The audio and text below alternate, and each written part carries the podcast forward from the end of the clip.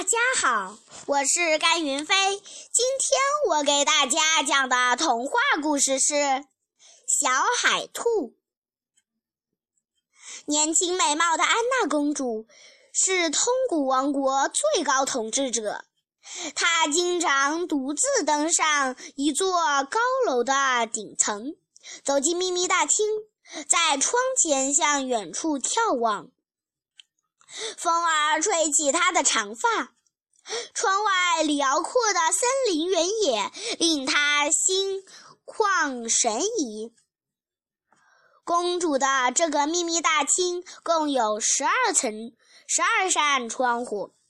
从第一扇窗看外面，能够比普通的窗户看得要清楚一些；从第二扇窗往外看，可以看得更多一些，清楚一些。从第三、四、五依次看过去，景色一个比一个更多、更清楚。从第十二扇窗向外看，可以看到世界的一切事物。骄傲的公主认为，没有。东西能逃过自己的眼睛，有谁能比自己更高明呢？只有自己才配统治这个国家。春天在迎春花的芬芳和蜜蜂的飞舞中来到了。美丽而威严的安娜公主已到了结婚的年龄，她向外界宣布，向自己求婚的人。首先，必须能藏到一个不被他发现的人。一旦被发现，就会被斩首。如果没人能做到这一点，自己就永不嫁人。慕名而来的人藏到各种令人难寻的地方，结果都被公主从秘密大厅的第一扇窗看到，而送了命。当第九十七位求婚者失败后，很长一段时间里没人敢来求婚了。盛夏的一夜，微风懒懒地拂过树梢，蝉儿嘶鸣着，几只小鸟叽叽喳喳地飞过。这时，有兄弟三人来到王宫求见公主。他们一个个都健壮高大，面庞坚毅，目光纯洁。公主上下打量着兄弟三人，她的目光被最英俊的三弟牢牢地吸引住了。他清澈的双眸透出的沉静。和温情把公主深深地打动了。公主让他们一一藏身，结果两位哥哥的藏身地点都被公主从第一扇窗里看到了。她从石灰洞里找到了大哥，又从地窖里找到了二哥，二人都被斩首了。该三弟藏了。公主凝视着眼前这个俊朗的小伙子，说：“如果你输了，就是第一百个失败的求婚者了。”两位哥哥失败后，三弟觉得公主眼力非凡，于是他说：“恳求公主容我一天的时间考虑，再给我三次藏身的机会。”公主允许了。野外树林空气格外清新，三弟背着猎枪走在松软的草地上，眼前生机勃勃的景象让他放松了许多。大自然啊，请赐予我灵感和好运吧。这时，一个黑色的鸟影从眼前掠过。在前面一个树杈上落下，三弟举枪对准了他。我的朋友，别开枪，我会报答你的不杀之恩。一个滑稽的声音在树叶上响起。原来那是只会说话的乌鸦。三弟放下了枪，继续往前走。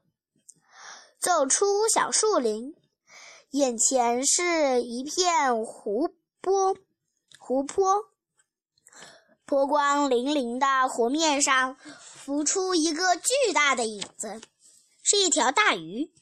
三弟举起了枪，且慢，我的朋友，请手下留情，我会报答你的。三弟又放下了枪。目送那条说话温柔的大鱼慢慢游走了。三弟回到树林边，一只跛足的狐狸迎面走了过来。他举枪就射，没打中，狐狸反而开了口：“年轻的朋友，可以帮我拔掉扎在脚上的刺吗？”狐狸的声音很可怜。三弟忙上前帮他拔掉了刺，多谢了，我会报答你的好心的。狐狸边说边跑远了。第二天就是和公主约定开始捉迷藏的日子。三弟到树林求助第一个朋友乌鸦，乌鸦用一只翅膀托腮，沉思片刻，说：“有啦。”只见乌鸦飞快扇动双翅，一片耀眼的彩光闪现后，一只大鸟蛋从中分开。乌鸦把小伙子收进去，蛋又自动合上。乌鸦满意的蹲在鸟蛋上。时间到了，公主来到大厅，从第一扇窗口开始看。直到第十一扇窗，才看见三弟。次日，三弟又去求教第二个朋友大鱼。大鱼钻入水中，思考了一会儿，浮出水面，笑着说：“这样好了。”他张开大嘴，让小伙子钻进去，然后又潜到湖心最深处。十三时间到了，公主这一次从第十一扇第一扇窗只看到了第十二扇窗，才发现了三弟。最后的时限，最后的期限到了。这一天一大早，三弟就钻进树林去找第三位朋友。那只充满灵气的狐狸，狐狸闭眼思考了三分钟，然后在他的耳边说了几句悄悄话。他们一起来到一处清澈的溪涧旁，然后跳进水里。一会儿，狐狸变成商人从水里爬上来，三弟则变成一只拇指大小的小海兔。上午时分，集市上的人们被商人手上拿、商人手上乖巧的、乖巧可爱的小海兔吸引，纷纷上前围观。公主也闻讯而来，她看得满心欢喜，就买下了小海兔。当公主把小海兔放在肩上，神气地回到王宫时，约定的时间也到了，公主直接来到大厅，从第一扇窗看到第十一扇窗，也没看见三弟。这时，小海兔悄悄藏到公主的浓发里。公主走到第十二扇窗户前，费尽周折的看来看去，还是看不到。无可奈何，只好转身离去，却发现小海兔在他的发辫里扒趴着。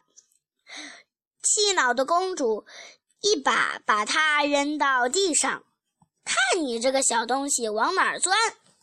小海兔却一溜烟儿的跑了，从清澈的溪涧里出来，狐狸和三弟都恢复了原样。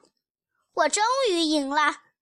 三弟激动的大声喊起来，然后向狐狸道了谢，向王宫飞奔而去。安娜公主守信诺言，和三弟举行了盛大的婚礼。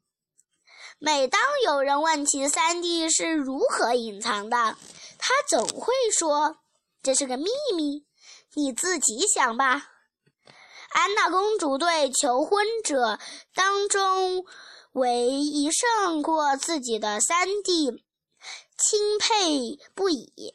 不久，三弟当上了国王。谢谢大家。